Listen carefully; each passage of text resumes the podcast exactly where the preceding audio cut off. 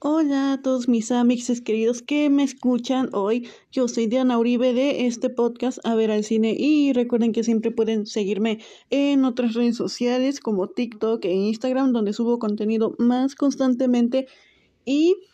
bueno, hoy les vengo a hablar de una de esta película que recién se estrenó, pero bueno, recién se estrenó hoy, pero yo tuve la oportunidad de verla hace unas semanas antes y se llama ¿Estás ahí, estás ahí Dios? Soy yo Margaret. Así, así se llama. ¿Estás ahí Dios? Soy yo Margaret. Basada en el libro con el mismo nombre que salió, no sé, hace un, creo en los 60, 70 por ahí, pero bueno. Entonces, la película sigue a Margaret de 12 años quien ella y su familia se mudan de Nueva York a Nueva Jersey y Margaret tiene que lidiar con todo este cambio de un nuevo lugar, de una nueva escuela y tener que dejar a sus amigos. Así que Margaret trata de refugiarse en Dios para pedirle ayuda, aunque Margaret no pertenece a ninguna religión. Su abuela y su padre son judíos, mientras que su madre es cristiana, pero sus padres jamás quisieron inculcar a Margaret en ninguna religión hasta que crezca y ella misma lo decida. La película no tiene una trama en sí que vaya de un punto a otro punto, de punto A a punto B. Simplemente se trata de Margaret, de, la, de Margaret lidiando con esta etapa temprana de, de la adolescencia, con todos los cambios en su cuerpo, el integrarse a un grupo de amigas y también este conflicto interno que Margaret comienza a tener sobre su religión después de que un maestro se lo cuestiona, comienza a preguntarse qué es en lo que ella cree. Algo que me gustó mucho de la película fue cómo abordó todo este tema de la religión, porque al final Margaret se da cuenta que no quiere pertenecer a nada, a ninguna religión, ni ser judía ni cristiana, porque eso solo trae peleas y mucha división en su familia, ya que Margaret después se entera que la razón por la que ella nunca ha conocido a sus abuelos maternos es porque su madre se casa, porque su, su madre desde hace mucho que no habla con ellos, ya que estos abuelos jamás estuvieron de acuerdo en que en que su madre de Margaret se casara con su padre, un hombre judío. Y también esta es la misma razón por la que los padres de Margaret nunca la presionaron a pertenecer a alguna de sus religiones. Diría que Estás ahí, Dios, soy yo, Margaret. Me recordó mucho a otra película que salió estos últimos años, The Turning Red, de Pixar, sí. ¿Y qué tienen en común Estás ahí, Dios, con Turning Red? Pues algo que noté mucho y que tienen en común es la experiencia femenina, por así decirlo, porque si de por sí ya ya de por sí toda esta etapa de que de la preadolescencia puede ser un poco rara, incómoda, pues es mucho peor para las mujeres. Creo que cualquiera puede sentirse identificado con algo de esta película, pero resulta ser una experiencia más relatable, más, más personal para nosotras, las mujeres, las niñas. Cosas como lo del primer periodo, Margaret tiene que lidiar con todo ese tipo de cosas, como también el comprar un brasier a pesar de que de no llenarlo, aún porque su cuerpo no está en desarrollo de todo, aún.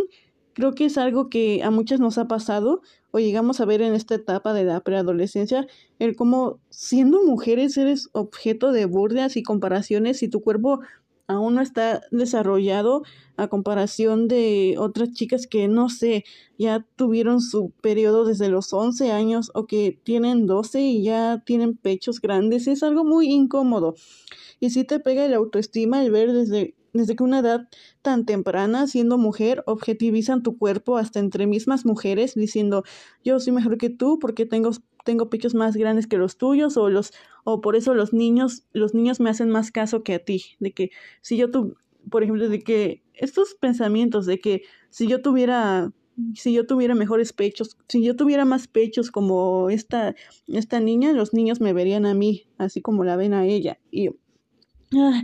y es que durante todo el año que Margaret se junta con esta niña, Nancy, se nota que no está cómoda, porque Nancy siempre le hace tener inseguridades sobre que no tiene pechos, que no le llega el periodo, o cuando Margaret en un juego tiene su primer beso con el chico guapo del salón y Nancy comienza a sentir envidia, además de cómo inventa rumores de otras chicas haciéndolas sentir mal con su cuerpo y dándoles una mala reputación solo por eso, por su cuerpo, por su apariencia. Ah,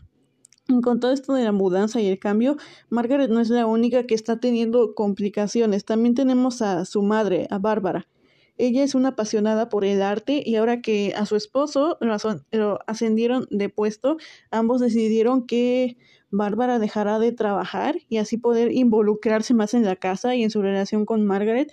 aunque Margaret es la protagonista, incluso el personaje de Bárbara me llegó a parecer más interesante porque es una mujer que también tiene que acostumbrarse a un nuevo ambiente, todo esto de ser una madre de familia, de tener que lidiar con las madres de la escuela, las actividades escolares, además de todo el tema de sus padres.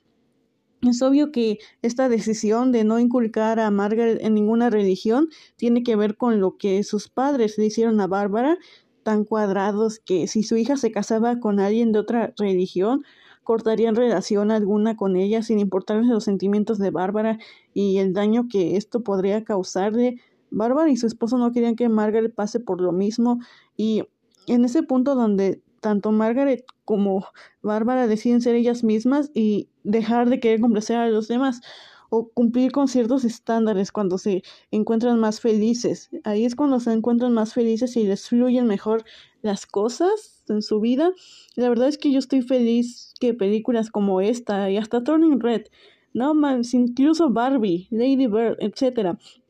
muchas películas que han salido en los últimos años que narran la experiencia femenina y es algo que